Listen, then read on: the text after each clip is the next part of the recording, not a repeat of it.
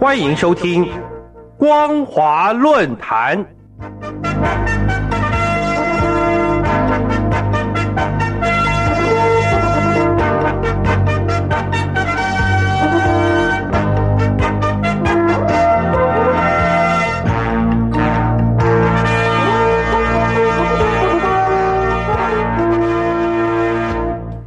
各位听众朋友，您好，欢迎收听本节的光华论坛，我是老谷。今天我们所要讨论的题目呢，是李克强已经出现被迫屈服的迹象。中共总书记习近平上任以来，虽然一直强调加强党的领导，但大致来说，还对国务院总理李克强有一定程度的尊重，不会过于明显介入国务院的运作。但是近年来，随着习近平权势的日益扩大，以及习李两人逐渐出现不同调的矛盾，中共党务系统已经开始抽手政府事务，直接对地方政府指手画脚，提出要求。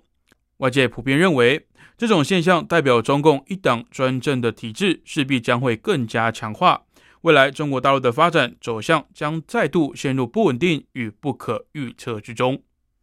最近有媒体公开了石家庄市检委二零二零年五月二十五号公开于传达中央纪委调研组有关意见的文件。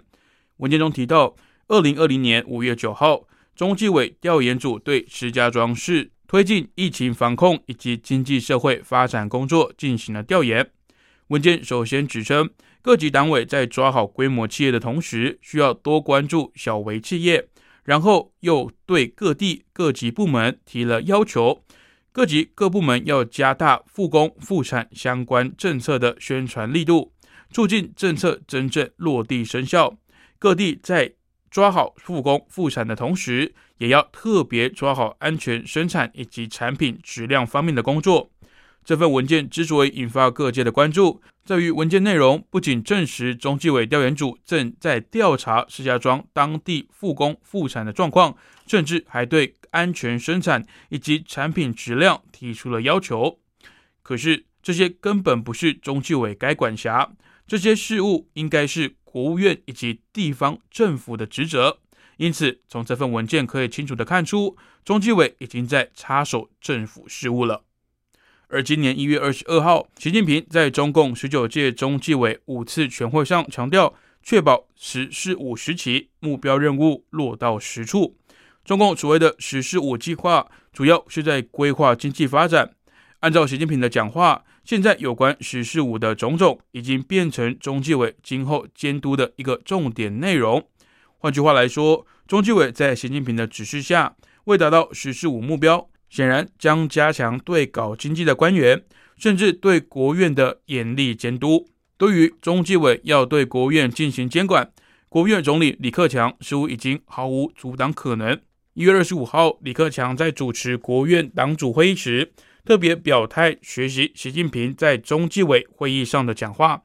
表示在强化政府系统全面从严治党的同时，要推动经济社会持续健康发展。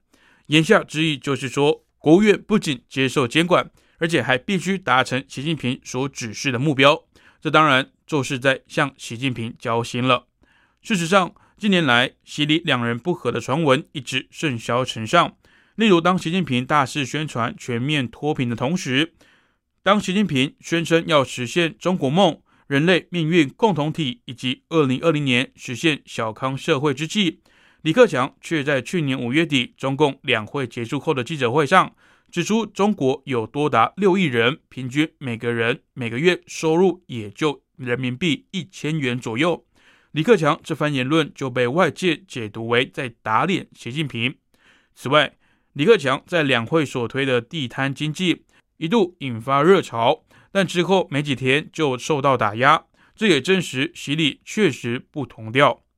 正因为习李不同调越来越明显，习近平已经开始在多个场合给李克强难堪。举例来说，按照中共的惯例，在召开两会时，总书记第一天会出席一般性的组别，总理则一定会出席经济组别。像二零一九年的两会，习近平首先去的是文化艺术界、社会科学类别，并参加联组会，而李克强则去了民建。工商联界委员联组会会谈经济。可是去年五月二十三号，习近平首先去了经济类别讲话，同一天李克强却出席了科协科技界的联储会。这个变化也说明李克强权力已经被削弱，习近平的党管经济已经上马。再者，根据公开资料，从二零一三年起，历次中共与中东国家领导人的峰会都是李克强出席。可是今年二月九号，中共与中东欧国家的领导人十七加一的视讯峰会，却是由习近平主持峰会。各位听众朋友，中共党的斗争一向真刀实枪，不同派系的斗争从来不讲情面，从来只会把内部矛盾恶化为敌我矛盾。李克强虽实为国务院总理，但也深知当矛头对上自己时，绝对不会有好下场。因此，他才会被迫表态支持，并且愿意配合中纪委监管与插手国务院。然而，斗争一旦启动，李克强这种表态是否能够幸免于难，这可就很难说了。中共党内在未来势必还会有更大的腥风血雨，这对大陆民众来说，似乎又只能自求多福了。好了，以上是本节光华论坛的内容。我们所讨论的题目是李克强已经出现被迫屈服迹象。我是老谷，再次感谢您的收听。如果您对节目内容有任何的想法以及建议，欢迎您来信至台北邮政一七零零号信箱，或者以电子邮件的方式寄至 l i l i 三二九 at m s 四五点 h i n e t 点 n e t，我们将逐一回复您的问题。再次感谢您收听光华之声，这里是光华论坛，我们再会。Sunday, Monday, Tuesday, Wednesday, Thursday, Friday, Saturday，对你有一点想念，放心里面。Sunday, Monday, Tuesday。听众朋友，你们好，我是雨恒。深呼吸，你会发现 everything's fine。收听光华之声的节目，你也可以找到 happy day 的理由。